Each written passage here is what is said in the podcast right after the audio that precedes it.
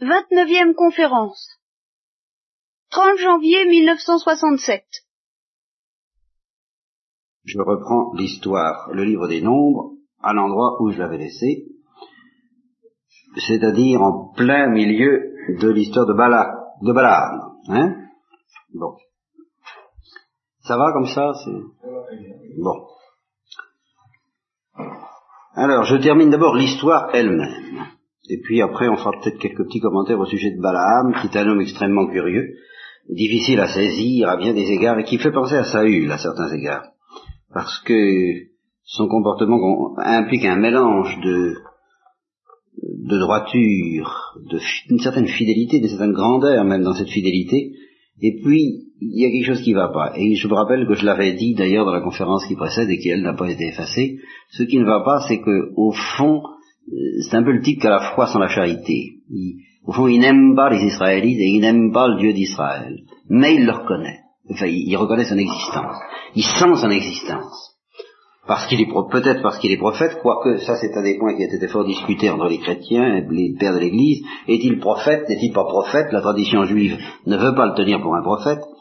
Et dans l'ensemble, on le tient plutôt pour un devin que pour un prophète. N'empêche que euh, on peut être devin de profession et prophète par accident, prophète d'occasion, comme Caïphe l'a été quand il a prophétisé au moment de la mort du Christ.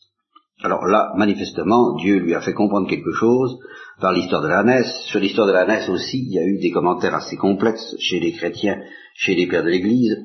Est-ce que la Messe a parlé? Ce serait un événement assez unique dans toute l'histoire de la Bible, même, même dans l'histoire de la Bible, même dans l'histoire du merveilleux, sauf dans les contes de fées. C'est tout de même, on n'a jamais attribué des paroles humaines à un animal, si elle n'a pas parlé, alors il faudrait envisager qu'elle a dit, euh, qu'elle a parlé d'une manière, qu'elle a crié d'une manière purement naturelle. D'après Grégoire de Nice, par exemple, l'ânesse n'a proféré aucune parole articulée, mais elle a crié son cri ordinaire sous les coups qu'elle recevait. Et alors, comme Balaam était un devin, et que c'était un petit malin, alors il avait l'habitude de tirer des augures des cris des animaux. Alors, d'après les cris de l'ânesse, il a deviné ce que ça voulait dire. C'était un truc comme un autre. En tout cas, on admet que d'une manière au moins, euh, d'une manière subjective, quelle que soit la façon dont on explique cette subjectivité, il est probable que euh, la voix de l'ânesse a pris pour Balaam le sens, la signification de ce qu'il avait voulu lui dire, à savoir qu'il n'était pas content du tout que, attiré par une bonne affaire, puisque l'autre lui offrait de payer fort cher ses services de devin et de maudisseur, car il s'agissait de maudire, eh bien, Dieu n'était pas content du tout qu'il aille se rendre à cette euh, convocation. Et alors si vous vous rappelez, ou en tous les cas, euh, moi je me rappelle qu'à la dernière conférence, on s'était arrêté au moment où Balaam est prêt à retrousser, rebrousser chemin, pardon, rebrousser chemin, en disant je, n'insiste pas, j'ai compris, euh, ça, ça, vous déplaît. Et alors l'ange de Yahvé dit à Balaam, non, non, non, non, tu vas y aller, tu vas y aller, mais tu vas dire ce que je te dirai. Hein euh, puis d'ailleurs, c'est pas la peine d'essayer de dire autrement, tu ne pourras pas. Alors Balaam dit d'accord, euh, j'y vais, j'y vais. Alors il arrive, et aussitôt Balak, qui est le roi, le client de Balaam, enfin le roi qui était, qui avait acheté les services de Balaam, sort à sa rencontre et lui dit, bah dis donc, tu t'es fait attendre, hein, euh, pourtant tu sais bien que je suis, je suis quelqu'un capable de payer. Oui, dit Balaam, oui, je suis venu, mais qu'est-ce que je vais pouvoir dire? J'en sais trop rien. Mais enfin, je suis là. Maintenant, je te préviens, je ne pourrais pas dire autre chose que les paroles que Dieu mettra dans ma bouche. Alors, on peut interpréter ça, vous voyez, c'est toujours cette ambiguïté de la conduite de Balaam. On peut l'interpréter soit dans le sens que Balaam est un esprit droit qui ne veut pas dire autre chose que, les paroles que Dieu met dans sa bouche, soit dans le sens de quelqu'un qui se sent contraint et forcé par une puissance qu'il n'aime pas, c'est toujours le fond de l'affaire, mais à laquelle il ne peut pas résister. Va savoir, va t'en savoir. La suite de l'histoire, c'est plutôt la deuxième hypothèse. Alors, ils arrivent en un certain lieu, et alors, euh, Balak, le roi, fait ce qu'il faut pour préparer euh, le grand événement. Il immole des bœufs et des brebis, et il en envoie à Balaam et au prince qui était avec Balaam, parce que c'était tout de même un défunt très réputé, je suppose. Alors, le, lendemain matin, Balak emmène Balaam et le fait monter dans un lieu d'où il peut voir le peuple d'Israël. On ne le voit peut-être pas très très bien encore, enfin, il, il voit les derniers rangs. Alors, Balaam dit à Balak, bon, alors il faut faire sept hôtels ici, de tenir prêt sept jeunes taureaux et sept béliers. Alors Balak fait ce qu'il faut, ils offrent un taureau et un bélier sur chaque hôtel. Bon, dit Balak, maintenant tu restes près de ton sacrifice, de ton holocauste. Euh, pour moi, je vais, je, je, vais méditer. Je, je, vais méditer. Un petit peu de désert. Euh, je vais dans le désert, et alors il va dans le désert, remarquez, c'est très, c'est, très profond, c'est toujours le même thème au fond, vous trouvez dès le début de l'histoire d'Abraham, il va dans le désert dans l'éventualité que Dieu se présente. On va au désert pour rencontrer Dieu. C'est, là qu'on rencontre. Euh, peut-être, c'est pas garanti, il le dit. Peut-être Dieu viendra-t-il à ma rencontre, et alors euh, je verrai bien ce qu'il me fera voir, hein, puis je te le dirai, tu comprends, je, moi, je peux pas. Ce, Dieu-là, sous-entendu, c'est pas un Dieu, c'est pas un Dieu facile dont je fais ce que je veux. Alors, il va dans le désert et effectivement, Dieu se présente. Il vient à la rencontre de Balaam et Balaam lui dit, euh, eh ben voilà, euh, j'ai, je, je te rends compte fidèlement de ce qui se passe. J'ai dressé sept hôtels et sur chacun des hôtels, j'ai offert un jeune taureau et un bélier. Bon, dit Dieu, eh bien, je vais mettre une parole dans ta bouche, tu retournes auprès de Balak, et voilà comment tu parleras. Autrement dit, Dieu lui dit qu'il faut dire, quoi. Il lui, lui, lit le code. Alors Balak rentre, et puis il se met auprès de tous les princes de Moab, et puis il sort son affaire. Daram Balak m'a fait venir, le roi de Moab des montagnes de l'Orient.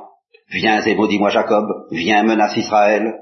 Et alors ces paroles extraordinaires, euh, mais comment pourrais-je maudire si Dieu ne maudit pas? Et comment pourrais-je menacer si Dieu ne menace pas? Car je le vois de la cime des rochers. Alors effectivement, il le voit.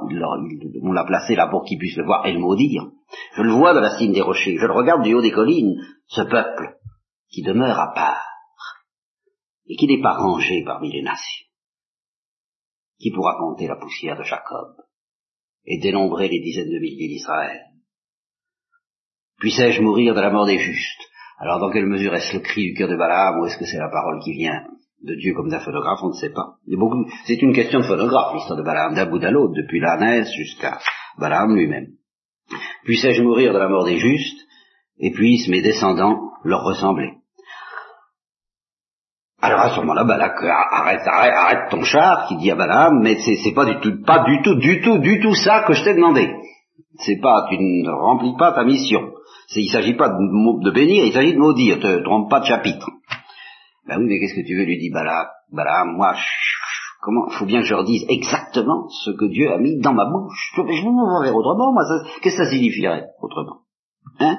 Écoute, lui dit Balak, bon, allons ailleurs. Allons ailleurs, tu vas me regarder le peuple d'un autre angle et ça marchera peut-être mieux. Allez. Alors, on va dans un autre endroit, d'où il verra mieux le peuple, hein, euh, et, euh, ah non, plutôt dont tu ne le verras pas trop, c'est ça. Euh, tu n'en verras qu'un tout petit bout, sans le voir tout entier. Et alors là, parce que j'ai l'impression que c'est ce peuple qui t'impressionne, voilà ce qu'il doit se penser que c'est le peuple qui l'impressionne, alors un tout petit bout seulement, et, et, et, puis là, tu me le maudiras, hein Bon, alors il l'emmène au champ des sentinelles, au sommet d'une certaine montagne qui s'appelle Fasga. De nouveau, on bâtit sept hôtels, sur chaque hôtel un jeune taureau et un bélier. Bon, eh bien, Balaam dit à Balak, alors reste ici près de ton sacrifice, et puis je vais aller, je vais voir, hein, du côté de Dieu. Et de nouveau, Dieu se présente, lui met une parole dans la bouche, et il lui dit, voilà comment tu vas parler. Bien, euh, alors il revient, euh, Moab l'attend, et Balak lui demande, euh, Balak attend Balaam, et Balak lui demande alors, Qu'est-ce qu'il a dit? Oracle, proféré par Balaam, lève-toi Balak et écoute, prête-moi l'oreille, fils de Séphor. Dieu n'est pas un homme pour ne pas tenir parole, ni un fils d'Adam pour se repentir. Est-ce que lui, est-ce lui qui parlerait et qui n'agirait pas, qui dirait et qui n'accomplirait pas? Alors, j'ai reçu mission de bénir. Donc, euh, c'est qu'il a béni, et j'y contredirai pas. Il n'y a pas d'iniquité en Jacob. On ne trouve pas de mal en Israël. Yahvé, son Dieu, est avec lui, et en lui retentit la joyeuse acclamation pour le roi. Dieu qui l'a fait sortir d'Égypte est pour lui comme les cornes du buffle, car il n'y a pas de magie en Jacob. Vous voyez le, le devin qui dit, ouais, je peux rien faire, il n'y a pas de magie chez eux. Ni de divination en Israël. En temps voulu, on annonce à Jacob et à Israël ce que Dieu va accomplir. Voilà, ça se passe pas du tout par des trucs qui des bazars comme nous. C'est très direct leur affaire. Voici que ce peuple se lève comme une lionne, il se dresse comme un lion, il ne se couche point qu'il n'ait dévoré sa proie et bu le sang de ses victimes. Alors Balak lui dit arrête, arrête, arrête le désastre. Hein si tu peux pas le maudire, au moins le bénis pas. C'est tout ce que je te demande. Et lui dit Balaam, qu'est-ce que tu veux, je t'ai prévenu que je ferai tout ce qu'a dit Dieu. Yahvé. Écoute, dit Balak, on va encore aller ailleurs. Peut-être que le Dieu là, il, sera, content que tu le maudisses de cet endroit ailleurs. Hein, on va essayer. Alors, on va sur un autre sommet, le sommet du Fasga qui domine le désert, sept hôtels, sept jeunes taureaux, tralala, tralala, et Balaam commence à comprendre que vraiment, il y avait envie de bénir Israël, et alors il ne sait même pas d'aller dans le désert à la rencontre de signes magiques, vous voyez, notez bien ça, mais il tourne son visage simplement du côté du désert. Et alors là, il prophétise vraiment. Je ne sais pas ce qui s'était passé avant, si c'était un truc divinatoire, euh, à première vue c'est prophétique, mais peut-être que la suite semble laisser entendre que c'était seulement divinatoire, parce que là l'Esprit de Dieu vient sur Balaam, il profère son oracle, et eh ben, évidemment ça recommence plus que jamais. Oracle de Balaam, fils de Béor, oracle de l'homme aux yeux ouverts, oracle de celui qui entend les paroles de Dieu, qui contemple la vision du Tout-Puissant, qui tombe, mais dont les yeux s'ouvrent. Très curieux. Hein. et alors voilà, quelles sont belles tes tentes, ô Jacob des demeures, ô Israël. Comme des vallées, elles s'étendent, comme des jardins le long d'un fleuve, comme des chênes que Yahvé a plantés, comme des cèdres le long des eaux. L'eau déborde de ses seaux, et sa semence est abondamment arrosée. Son roi est plus puissant qu'Agag, etc. Dieu, qui l'a fait sortir d'Égypte, est pour lui comme les cornes du buffle, heureux, rebelote, hein. Il dévore les peuples qui l'attaquent, brise leurs os et les frappe de ses flèches, il ploie les genoux, se couche comme un lion, comme une lionne, qui le fera lever, que celui qui te bénit soit béni, que celui qui te maudit soit maudit. Alors là, Balak euh, euh, se fout en rogne, évidemment, il y a de quoi. Il lui dit vraiment, euh, j'ai payé pour que tu maudisses, et puis trois fois, tu fais, tu, les bénis. Alors maintenant, repars tout de suite, hein. J'avais promis de te récompenser. Eh bien, ton Yahvé, il n'a pas du tout fait ce qu'il fallait pour que tu sois récompensé, hein. Tu pourras pas te plaindre. Tu plaindras à lui si tu n'es pas content. Et dit Balaam, je t'avais prévenu, je l'avais dit au messager que tu m'avais envoyé, j'avais dit quand Balak me donnerait autant d'argent et d'or que sa maison peut en contenir, moi je peux pas faire, je peux pas transgresser l'ordre de Yahvé pour faire de moi-même quoi que ce soit en bien ou en mal. Évidemment c'est une, c'est une phrase du rédacteur, ça n'exprime pas la psychologie profonde de Balaam. Ce que Yahvé me dit, ça seulement je le dis. Et maintenant que je m'en vais vers mon peuple, eh bien, viens donc que je t'annonce encore ce que ce peuple fera à ton peuple dans la suite des jours, et alors là, euh, c'est d'ailleurs encore une prophétie très importante, parce que c'est une prophétie messianique. Oracle de celui qui entend les paroles de Dieu, qui connaît les pensées du Très-Haut, qui contemple la vision du Tout-Puissant, qui tombe mais dans les yeux s'ouvrent. Il répète toujours cette formule, qui m'intéresse d'ailleurs, je la trouve, je n'avais jamais remarqué. Celui qui tombe mais dans les yeux s'ouvrent, ça. Ça fait penser encore au combat de Jacob, ça. Je le vois, ah, c'est sensationnel, je le vois, mais pas encore maintenant. Je le vois, mais pas encore de près. Il, il entrevoit au lointain, et c'est une prophétie sur le Christ, manifestement. Une étoile sort de Jacob. Un sceptre s'élève d'Israël. Il brise les tentes de Moab. Il extermine tous les fils du tumulte. Tu demanderas à ton abbé de t'expliquer euh, comment ce peuple qui a renié le Christ se trouve dépositaire de toutes les prophéties qui annoncent le Christ, comme par hasard, si c'est aussi... Euh, bon. Alors, euh, Edom euh, passe là-dessus, Israël développe, développe, sa puissance, de Jacob sort un dominateur. Alors, il voit un certain Amalek, euh, qui est, enfin, c'est un peuple, n'est-ce pas? Et c'est un roi. Alors, il profère des oracles sur tous les peuples environnants, et tous les peuples environnants, alors là, euh, sont voués à la ruine d'une manière ou d'une autre. les Amalécites, les Sinéens et les Assyriens. Et puis, eh bien, il retourne dans son pays. Il retourne dans son pays, mais, ici, c'est très important, euh, il passe chez les Madianites. Alors, je crois d'ailleurs que Balak est le roi de Madian. Alors, avant de repartir, avant de quitter les Madianites, une fois qu'il est débarrassé, si je peux dire, de cette espèce de puissance de Dieu qui pèse sur lui et dont il n'arrive pas à se débarrasser tant qu'il est dans, sous, la prise de courant, si j'ose dire, alors, une fois que c'est fini, au fond, il se livre à son cœur, il en a sa claque, il n'aime pas les dieux d'Israël, il n'aime pas les Juifs, et alors il dit aux Madianites, écoutez, et puis, et puis, et puis, il y a peut-être aussi cette espèce de conscience professionnelle des types qui est très embêté. Il se peut qu'il en veuille sérieusement à ce Dieu de l'avoir empêché de euh, travailler consciencieusement, hein, ça, euh, de faire du boulot bien fait. Alors, une fois qu'il n'est plus donc dans, le cirque où il devait maudire Israël, où il ne pouvait pas le maudire, il dit, mais il comprend les choses. Il se dit, c'est vraiment un peuple protégé. Mais il comprend aussi que ce peuple est protégé en vertu d'une sorte d'alliance, justement, et que si on arrive, qu'on semble que la seule façon, il faut aller plus loin encore que Balak. Balak était le type assez intelligent qui avait compris qu'on ne pouvait pas vaincre ce peuple par des armes purement matérielles, mais par des armes spirituelles. Et les armes spirituelles auxquelles il a fait appel, eh ben, c'est tout simplement la magie. Et alors Bala comprend un degré de plus, c'est que la magie elle-même ne peut rien contre ce peuple, qu'il faut dans l'effet des armes spirituelles, mais des armes spirituelles autrement raffinées, à savoir la tentation.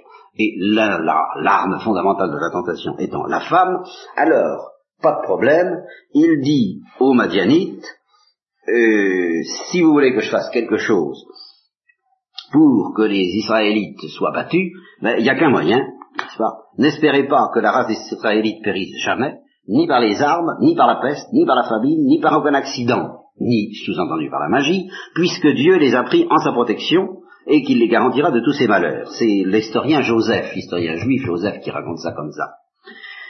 Mais si vous voulez triompher d'eux pour quelque temps, évidemment, on ne peut pas durer bien je vous donner le truc. Je, je vous donne un truc. Alors, vous envoyez vers leur camp, eh ben, vos plus belles filles, c'est pas compliqué. Hein très bien parées, vous leur commandez de ne rien oublier pour donner de l'amour aux plus jeunes et aux plus braves d'entre eux. Eh bien alors, euh, quand elles le verront, quand elles verront, quand elles les verront brûler de passion pour elles, alors naturellement, euh, je pense qu'elles ne seront pas embarrassées pour le faire, elles ont l'habitude, qu'elles feignent de se retirer. Et quand ils voudront qu'elles restent, alors il faut leur dire, on veut bien, mais alors travailler un petit peu, fricoter un peu avec Belphégor, qui est notre Dieu. Voilà. Euh, faites ça, et alors si vous obtenez qu'ils pratiquent un peu le, culte des Madianites et des Moabites, c'est-à-dire Belphégor, qu'ils abandonnent un peu le culte de leur Dieu, et même beaucoup si possible, ah, alors là, la colère de Dieu s'enflammera contre ce peuple, et pendant le temps que la colère passera, bah, vous pourrez toujours en profiter. Ça durera ce que ça durera, bien entendu. Alors, en effet, c'est ce qui arrive. Et Joseph raconte, le historien, que le conseil fut tellement euh, bien appliqué, et le résultat obtenu, que euh, toute l'armée se trouve en un moment infectée du poison, et qu'une nouvelle sédition plus dangereuse que les premières commençait déjà à éclater. Hein. Alors, je reprends le texte de la Bible lui-même. C'est exactement ce qui se passe, le peuple commença à se livrer à la débauche avec les filles de Moab. Bon. Celle-ci invita le peuple au sacrifice de leur Dieu, et le peuple prit, part au festin et se prosterna devant leur Dieu, et Israël servit Belphégor, le fameux Belphégor dont la télévision nous a entretenu. Et la colère de Yahvé s'enflamma contre Israël.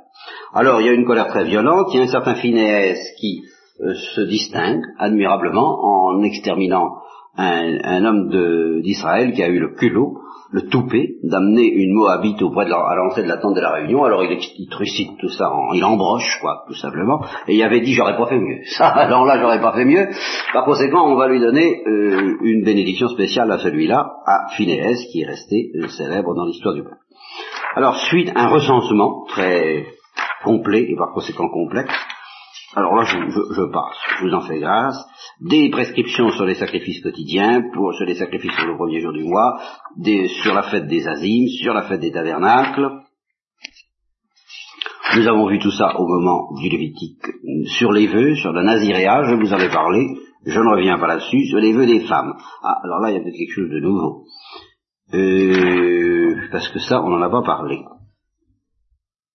Voilà, une femme peut faire tous les vœux qu'elle veut et s'obliger à toutes les privations qu'elle veut, tant qu'elle n'est pas mariée, si, elle n'est pas mariée et qu'elle demeure dans la maison de son père, et que son père, euh, tout en ayant connaissance de son vœu, garde le silence, tout ça, c'est valable. Mais s'il n'est pas d'accord, ça n'est pas valable. Parce qu'il faut, ah oui, ça, faut pas faire ça contre le vœu de son père. Alors, si au contraire, elle se marie, eh ben c'est la même chose. Euh, euh, c'est-à-dire qu'il faut que le mari sanctionne les vœux qu'elle a pu prendre. Voilà. Mais s'il la désavoue, alors le vœu est annulé. Quant à la femme veuve ou répudiée, alors là, elle peut faire tous les vœux qu'elle voudra, sans aucune, elle n'est pas sous puissance de père ni de mari. Voilà. Alors il y a des détails comme ça. Et puis, c'est à ce moment que se livre un combat contre Madian, et c'est là que hum, Israël, s'étant purifié probablement de ses fautes, euh, extermine les Madianites. Il extermine les Madianites et alors, comme Yahvé en avait donné l'ordre à Moïse, il tue euh, tous les mâles, parce que, en somme, l'anathème, c'est essentiellement les mâles. Euh, parfois, pour les femmes, ils pensent que ça ne presse pas. Alors, quand Moïse voit revenir les femmes qui avaient obtenu de si beaux résultats, il se fout évidemment en rogne. Il leur dit, ça vous avez du toupet, vous les avez laissées en vie. Elles, qui sur le conseil de Balaam ont entraîné les fils d'Israël à être infidèles à Yahvé à cause de Belphégor. Hein bon, alors, maintenant, vous allez tuer tout mâle parmi les petits-enfants, et vous allez, vous allez tuer toutes les femmes qui ont couché avec des hommes. Soyons justes. Hein Celles qui n'ont pas couché avec des hommes, celles-là, laissez-les en vie. Mais les autres, vous liquidez tout ça. Hein pas de, euh, pas d'accoquinement avec ces gens-là. Voilà. Euh, alors, suis le butin. Un, sacré butin d'ailleurs, ça. Ça se termine par quelques données que le commentateur appelle géographiques et topographiques sur les différentes tribus, les fils de Ruben, les fils de Gad, euh, sur l'établissement en Transjordanie des fils de Gad, je crois, et des fils de Ruben aussi. Les conquêtes de Manassé, vous savez que Manassé est un fils de Joseph, et euh, alors quelques une série de batailles qui n'ont qu'un intérêt, je crois. Euh, ah, ça se termine par des instructions, parce qu'ils sont tout de même pas dans le, en Canaan, ils sont toujours autour, n'est-ce pas, du pays de Canaan. Ils le cernent de plus en plus, si vous voulez. Et alors ça se termine par des instructions que Dieu donne au peuple relatives à la conquête et au partage de Canaan. Dieu dit à Moïse, parle aux fils d'Israël, quand vous aurez franchi le Jourdain, pour entrer au pays de Canaan. C'est toujours cette espèce. Et c'est ça que nous allons trouver en long, en large et en travers dans le Deutéronome, et dont je parle à la conférence suivante, puisque je la connais, puisqu'elle a été faite avant celle-ci, que avant qu'il ne pénètre en terre promise, tout, le Platateuque, au fond, se situant avant l'entrée dans la terre promise, l'entrée dans la terre promise ne commence qu'avec le livre des juges. Et alors, on peut dire que euh, il y a eu les quatre livres qui racontent la préparation, et puis c'est comme je l'ai dit une fois, le, silence avant, euh, c'est les trois coups qu'on frappe, quoi. Avant l'entrée, il y a une, une solennelle admonition de Dieu à son peuple, et cette longue et solennelle admonition, c'est le Deutéronome. Attention, vous allez entrer en Canaan, faites attention, rappelez-vous ce qui s'est passé, euh, et retenez bien les préceptes, les indications que je vous donne, sinon c'est catastrophique pour vous avec ce tremblement de Dieu qui, court tout le long du Deutéronome et dont je vous ai longuement parlé. Alors ça commence dès maintenant. Voyez, quand vous aurez franchi le Jourdain pour entrer en Canaan, vous expulserez devant vous tous les habitants du pays, vous détruirez toutes leurs pierres sculptées et toutes leurs figures de métal fondu, et vous dévasterez tous leurs hauts lieux. Vous prendrez possession du pays et vous l'habiterez, car je vous l'ai donné en possession. Vous partagerez le pays au sort, vous le tirerez au sort entre vos familles. Et à ceux qui sont plus nombreux, vous donnerez plus, et à ceux qui sont moins nombreux, vous donnerez moins. Ce que le sort donnera à chacun lui appartiendra, mais si vous n'expulsez pas devant vous les habitants du pays, ceux d'entre vous que vous laisserez seront comme des épines dans vos yeux et comme des aiguillons dans vos flancs, et vous opprimeront dans le pays que vous allez habiter. Et moi, je vous traiterai comme j'avais dessein de les traiter eux, parce que, eh bien parce que si vous ne les exterminez pas, ils vous, vous ne m'intéressez pas. Vous ne m'intéressez pas parce que si vous ne les exterminez pas, vous leur ressemblerez. Vous deviendrez comme eux. Alors, ça ne pas. Et ça se termine. Telles sont les ordonnances et les lois que Yahvé donna par Moïse aux fils d'Israël dans les plaines de Moab, au bord du Jourdain, près de Jéricho.